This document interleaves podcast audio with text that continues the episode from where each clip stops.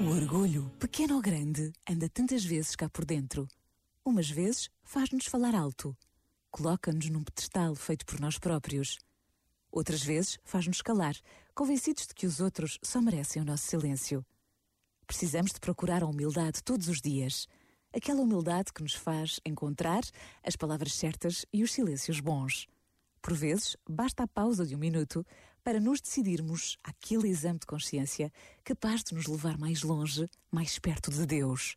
Pensa nisto. Este momento está disponível em podcast no site e na app.